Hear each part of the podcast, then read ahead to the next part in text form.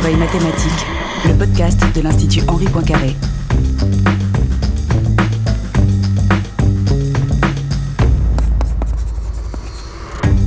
Bonjour à toutes, bonjour à tous, bienvenue à l'oreille mathématique.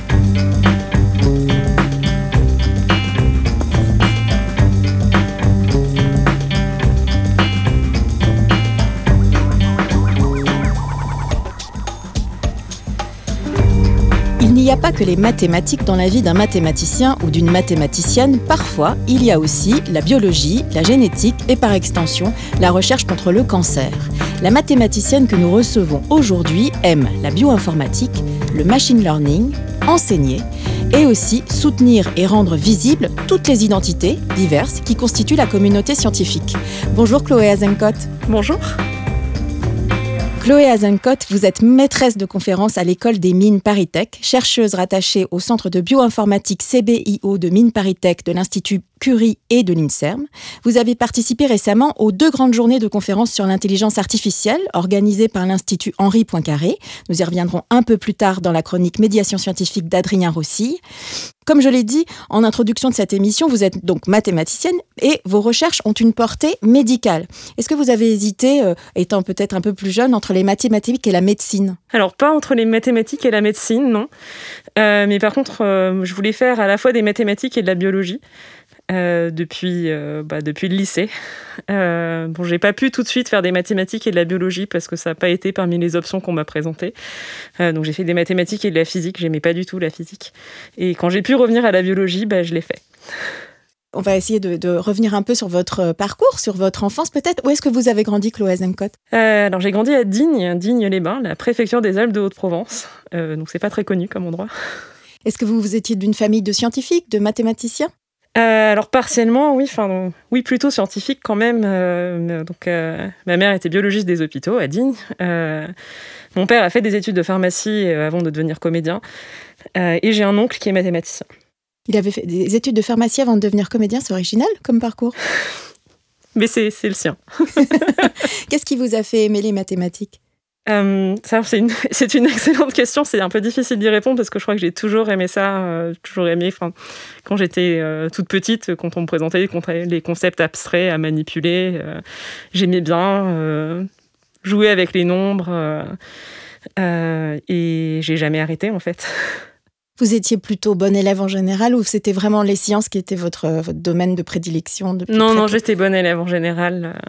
Euh, je me suis posé la question à un moment. Enfin, je vous ai dit que j'avais toujours eu envie de faire des maths et de la bio, mais quand même, euh, à un moment, je me demandais si je voulais pas plutôt faire de la littérature. Et puis, euh, bon, c'était quand j'étais au collège. Après, je suis passée aux maths, mais. Donc, vous l'avez dit, vous avez fait une prépa maths physique, Chloé Azencott. À quel moment on sait qu'aujourd'hui, vraiment, vous, vous êtes comme ça orienté dans le domaine de l'intelligence artificielle et de la bioinformatique? Comment est-ce que vous avez dé découvert ces champs-là? Alors, j'y suis arrivée par la bioinformatique. Euh, donc, comme j'ai dit, les maths et la bio, ça m'intéressait. Et donc, en classe prépa, euh, type maths physique, euh, on fait un projet qui s'appelle un TIPE, qui est donc au choix de, de l'élève. Et moi, j'avais choisi de faire un truc qui était à l'intersection des maths et de la génétique. donc, j'avais toujours cette idée qui me, qui me trottait dans la tête. Euh, bon, ensuite, j'ai fait une école d'ingénieur dans laquelle j'ai pas du tout fait de biologie. J'ai fait Télécom Bretagne, donc euh, j'ai fait beaucoup d'infos. Euh, ça me plaisait beaucoup. Et quand j'ai cherché à faire un stage, bah, donc en fin d'études, j'ai eu la possibilité de faire un stage dans le domaine de la bioinformatique. Et j'ai trouvé ça génial, cette possibilité de mettre ce que je savais faire en tant qu'informaticienne, plutôt que mathématicienne d'ailleurs, euh, au service euh, de, ben, de problèmes qui avaient trait à la biologie, la santé, la médecine. Euh, et j'ai fini par me rendre compte, euh, après quelques semaines de stage, qu'il euh, y avait un domaine qui s'appelait le machine learning et que euh, le labo dans lequel j'étais, tout ce que tout le monde faisait, c'était du machine learning et que ce que moi je faisais dans mon stage, c'était aussi du machine learning, euh, qui était un truc qui m'avait complètement échappé euh, jusqu'à ce moment-là. Je n'avais jamais entendu parler du machine learning et euh, on m'avait présenté mon projet de stage sur un sujet très spécifique et je me rendais pas compte que ça s'inscrivait dans un champ plus large et que ce champ s'appelait le machine learning. Alors, on va venir au machine learning peut-être plus vite que je ne le pensais dans l'émission en ouvrant la chronique d'Adrien Rossi. Mais d'abord, j'ai quand même une question. Ce stage, il se déroulait où? Alors, bah, à l'école des mines Paris-Tech, au laboratoire CBio, auquel j'ai fini par revenir de longues années plus tard. Mais vous ne saviez pas, en entrant, euh, en à l'école des mines en Bretagne, vous ne saviez pas que vous seriez amené à finalement revenir à la biologie, qui était votre euh, espèce de désir de départ? Euh, Alors non, c'était Télécom Bretagne, attention. non, non, pas du tout. En fait, moi, je m'étais mise à beaucoup aimer l'info, je voulais faire de l'informatique. Et c'était aussi, c'était aussi une des raisons pour lesquelles je suis allée dans cette école, c'est parce que je savais qu'on pouvait y faire pas mal d'infos. Euh, et euh, j'avais un petit peu oublié cette idée de, biologie jusqu'à ce que euh, bah, elle revienne dans les propositions de stage et que je me disais ah oui oui ça serait bien ça. Est-ce qu'il y avait beaucoup d'étudiantes filles, femmes quand vous étiez à Télécom Bretagne? Environ 15%. Donc non, pas beaucoup. Comment vous l'expliquez? Comment est-ce qu'on explique tout ça? Il y a plein de phénomènes, enfin il y a plein de euh, plein de raisons euh, euh, derrière, derrière ce manque de, filles en maths, en info, qui est toujours, qui est toujours là. Je, pense qu'une des raisons principales, c'est que bah, en tant que société, on ne donne pas d'image en fait aux, filles, aux femmes, comme quoi c'est des métiers qu'elles peuvent faire. Qu'elles sont capables de faire, qu'elles peuvent avoir envie de faire, et que ça n'enlève rien à leur féminité de faire que programmer ou faire des maths c'est pas un truc euh, de qui est réservé euh, pour euh, les mecs qui sont qui aiment bien passer leur journée dans le noir à manger de la pizza et à pas trop avoir de contact avec d'autres gens, même si j'aime bien manger de la pizza. C'est drôle, effectivement, d'associer comme ça euh, la, programmation à quelque chose qui serait, euh, qui, manquerait de féminin et qui serait comme ça genré finalement. Euh. Ah ben, c'est d'autant plus drôle que ça a commencé comme un métier féminin. les premières programmeuses, c'était surtout des femmes, et puis ensuite le métier de programmeur est devenu quelque chose de prestigieux et est devenu de plus en plus quelque chose destiné aux hommes et de moins en moins vu comme un métier de femme. Il y a eu des beaux films d'ailleurs de fiction réalisés sur ce sujet-là, hein, des femmes qui programmaient notamment pour la NASA, hein, c'est ça? J'ai oublié le nom du, film qui avait été très récompensé, on essaiera de retrouver. Euh. Chloé Azencott, on va continuer euh, cet entretien en parlant donc de machine learning avec Adrien Rossi qui s'est intéressé à ce sujet pour la chronique médiation scientifique du podcast en s'appuyant sur une conférence que vous avez donc donnée récemment à l'Institut Henri Poincaré. Bonjour Adrien. Bonjour Hélène. Chloé Azencott, votre métier consiste à utiliser des méthodes de machine learning pour de la recherche médicale le machine learning, ou plutôt en bon français l'apprentissage automatique, même si on emploie aussi les termes d'apprentissage machine ou d'apprentissage statistique, c'est un mot que l'on entend partout dès que l'on évoque l'intelligence artificielle.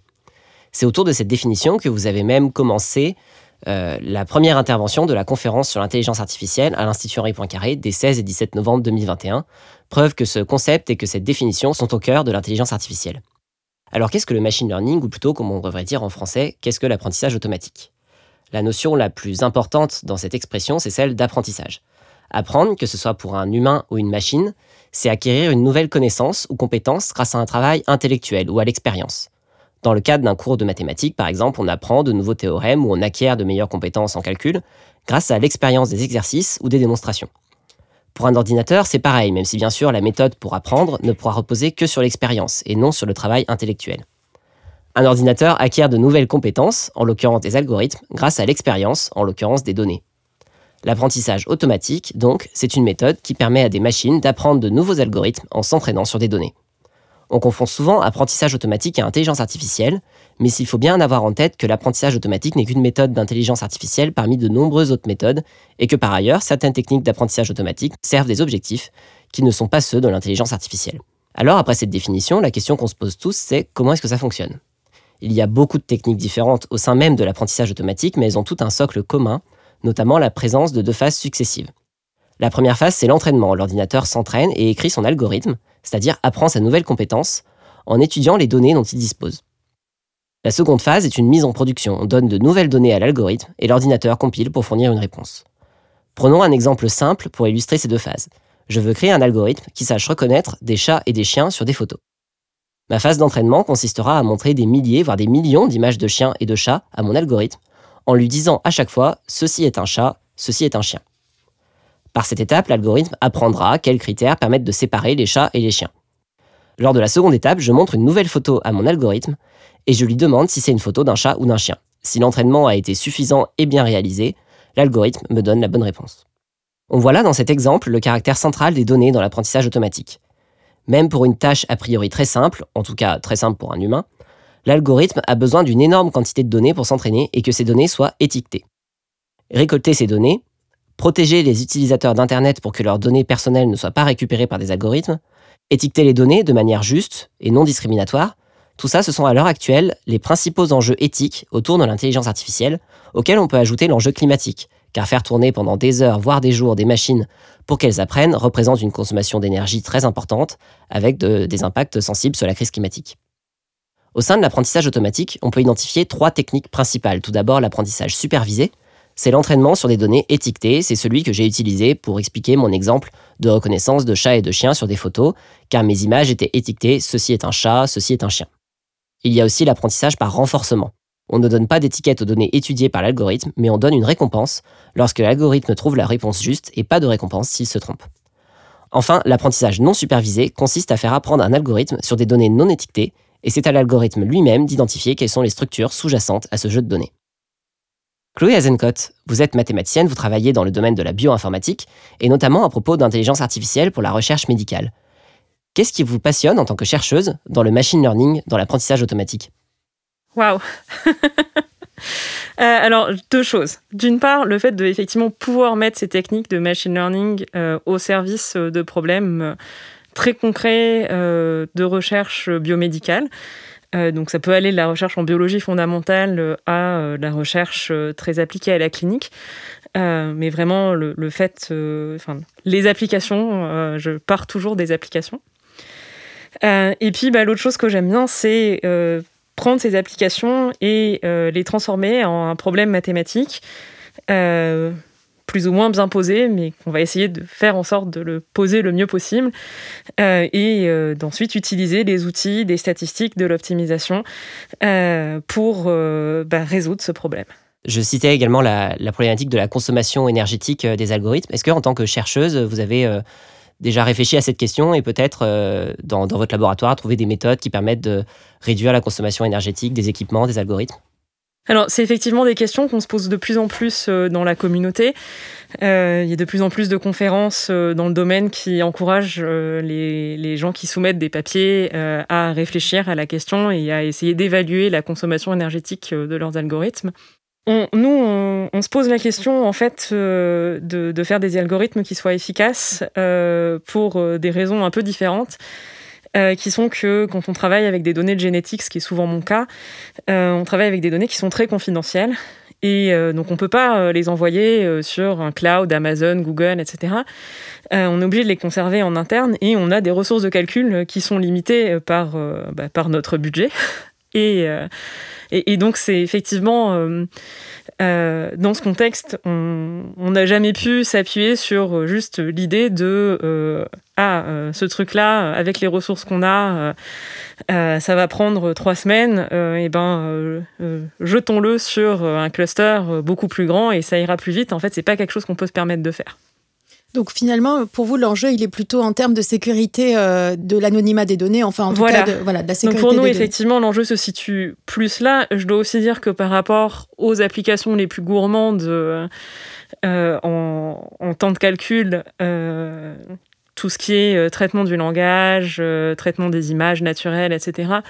Nous, on est sur des jeux de données qui sont quand même de taille beaucoup plus petite euh, et notre consommation énergétique reste extrêmement minoritaire face, face aux plus gros algorithmes. Mais de manière euh, presque plus philosophique, Chloé Azencott, je me dis que cette question comme ça de quand même euh, des enjeux climatiques, euh, elle touche quand même forcément aussi vous peut-être votre pensée de chercheuse et notamment parce que vous vous partez des applications et que lorsqu'on écoute, je sais pas, un philosophe comme Bruno Latour, euh, lui dit que on, atteint comme ça une espèce d'apogée, mais qu'il va maintenant falloir accepter de ne plus tellement progresser ou en tout cas aller vers cette modernité qu'on avait, vers laquelle on pensait continuer à courir de manière infinie, quoi. Je, pense qu'on en est encore loin hein, pour les recherches sur le cancer. Pour l'instant, on, en est encore à, quand même prioriser ce, genre de, recherche. Enfin, j'ajoute que c'est des questions qui se posent aussi sur notre notre vie de, chercheurs, de chercheuses. Euh, en, particulier, euh, enfin sur la question des déplacements, euh, est-ce que on prend l'avion cinq fois par an pour aller voir des collègues en Australie, à un congrès, à deux congrès en Amérique du Nord et ainsi de suite. donc ça aussi, c'est un truc. Alors évidemment, le Covid nous a appris à faire des conférences en ligne. C'est vraiment pas idéal, mais c'était aussi des questions dans lesquelles on réfléchissait dans cette communauté depuis un certain temps. La possibilité euh, de, diffuser des exposés en ligne, euh, d'avoir euh, plusieurs sous-conférences décentralisées, disons, pour que les gens d'une même communauté puissent se retrouver, mais sans nécessairement tous se retrouver à un seul endroit, mais puissent se retrouver par continent ou zone géographique. et enfin, c'est aussi une question à laquelle on réfléchit, pas seulement pour les enjeux climatiques, mais aussi pour des enjeux bah, de diversité et d'accès à ces conférences. Euh, parce que euh, bah, aller à une conférence euh, aux États-Unis, c'est n'a pas le même prix pour quelqu'un qui est dans un labo en Europe que pour une personne qui est en Afrique. c'est pas non plus la même facilité d'accès pour quelqu'un qui n'a pas de charge familiale versus une femme qui a des enfants en bas âge dont elle s'occupe. c'est pas non plus la même chose pour une personne handicapée. Et, donc, en fait, c'est vrai que c'est des enjeux aussi qui sont importants au-delà de, des enjeux climatiques.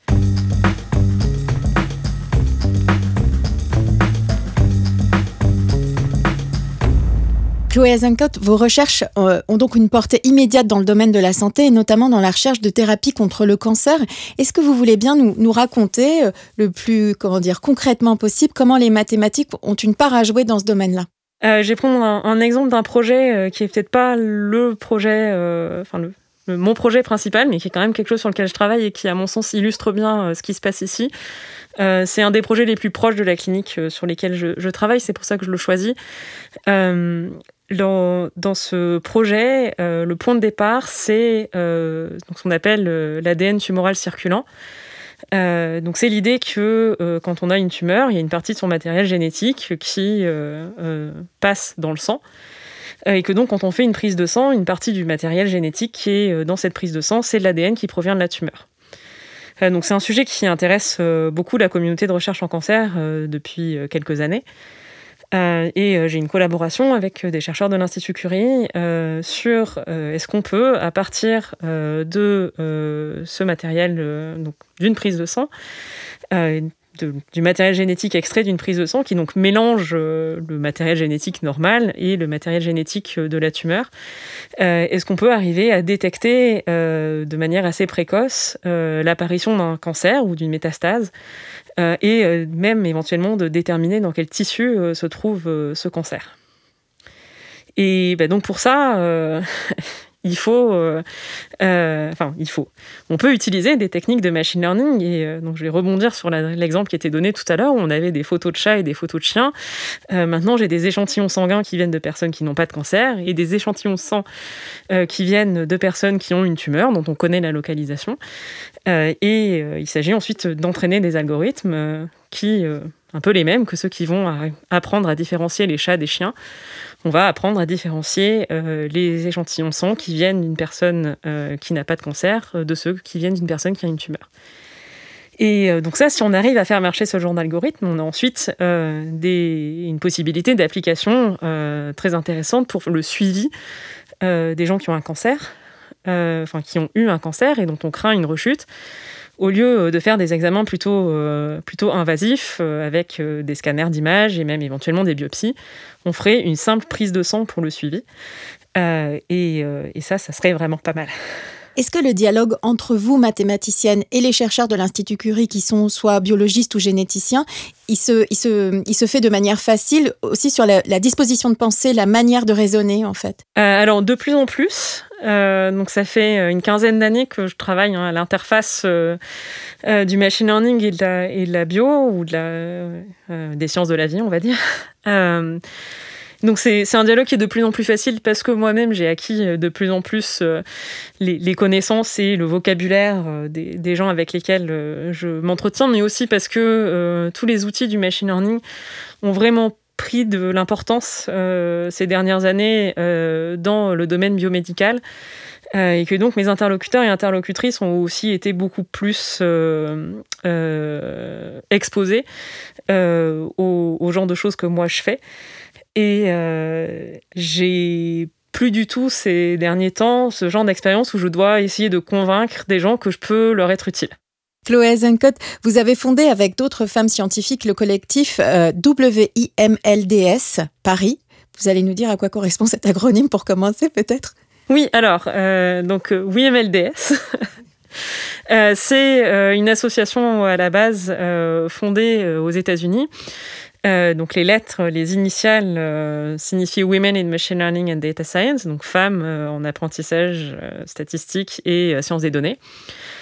Et, et, l'idée de, de, cette association au départ, c'est de créer des rencontres entre femmes dans ces domaines. Et c'est une idée qui a essaimé partout dans le monde, et donc en particulier à Paris, où on a créé avec Caroline Chavier euh, bah, le collectif parisien euh, qui euh, organise des rencontres aussi souvent que possible, alors pas trop souvent avec le Covid, mais on a fait des rencontres en ligne, qui mettent à l'honneur des femmes dont le métier est dans ces domaines-là. Parce qu'il faut dire quand même que pour l'instant, elles sont quand même très minoritaires. Hein. C'est ça dans le machine learning notamment. Vous m'avez parlé de 2% de femmes, c'est ça dans le... Euh, alors, c'est les chiffres euh, du rapport Villani sur l'intelligence artificielle. C'est 2% de femmes. Donc, euh, c'est un rapport qui date d'il y a quelques années maintenant, mais on peut, les chiffres n'ont pas beaucoup changé depuis. Et comment vous, les, comment vous les organisez, ces conférences, justement, pour donner peut-être plus de visibilité à ces femmes chercheuses dans ce domaine-là? Alors, notre but, notre souhait a toujours été de nous placer sur un plan technique. Euh, et donc le principe, c'est que euh, c'est des rencontres euh, qui ont lieu quelque part dans Paris en fin de journée, enfin en début de soirée, où il y a plusieurs exposés qui sont donnés par des femmes qui parlent de leurs travaux vraiment de manière technique, comme elles le feraient dans une conférence sur le, sur le sujet. Euh, et puis on ajoute euh, un, dernier exposé euh, qui peut être un petit peu plus une ouverture où on peut inviter des journalistes ou des sociologues pour bah, parler un peu plus largement de, questions de société, on va dire, de, femmes en sciences et autres questions liées. Mais le, but initial, c'est vraiment que euh, les femmes parlent de leur sujet d'expertise. Et leur sujet d'expertise, c'est pas les femmes en sciences, à part celle dont c'est le sujet d'étude, c'est les maths ou l'info.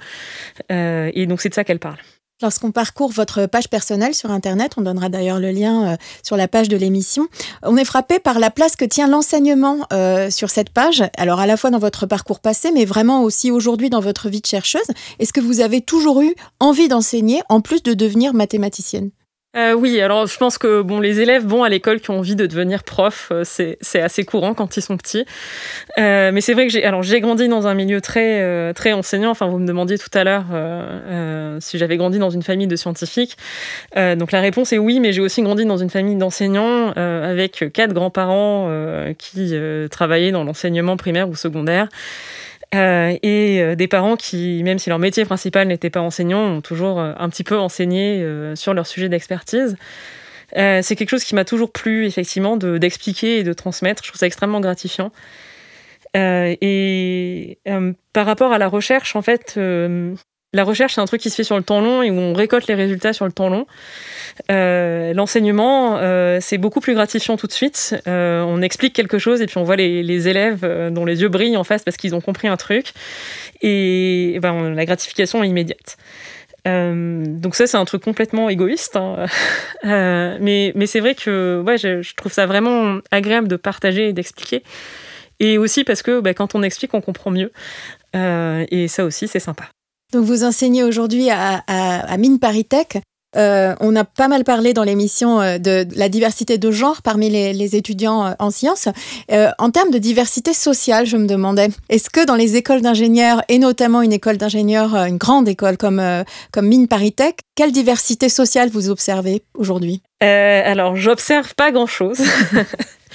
Euh, je ne sais pas si on a des études euh, vraiment sur la question, donc euh, moi j'ai pas de chiffres en tête là-dessus. En termes de diversité de genre, alors globalement à l'école des mines on n'est pas trop mal, on est quand même plutôt vers du 25-30% de femmes, mais très vite quand on est sur des classes plus, donc des classes optionnelles plus maths info, on retombe dans les 15% de quand moi-même j'étais étudiante. sur la diversité sociale, on voit effectivement, je vois ça un petit peu de loin et je, sans je m'appuie pas du tout sur euh, quelque chose de quantitatif, hein, mais euh, on voit pas une grande diversité sociale. Pour terminer cette émission, est-ce que vous avez des idées, des, pistes peut-être euh, pour peut-être travailler à plus de diversité et notamment, oui, sur le plan social dans ces grandes écoles d'ingénieurs?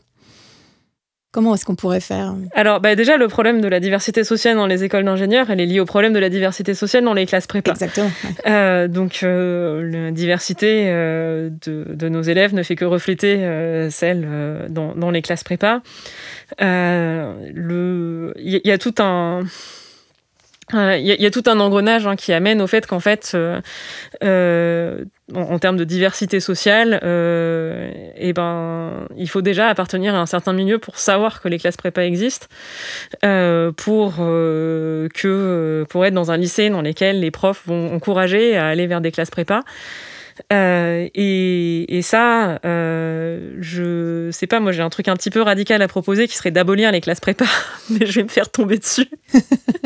Néanmoins, le fait qu'il y ait cette, espèce de double système avec la fac d'un côté et les classes prépa de l'autre, euh, je, je, pense que ça fait rien du tout pour, pour favoriser la diversité.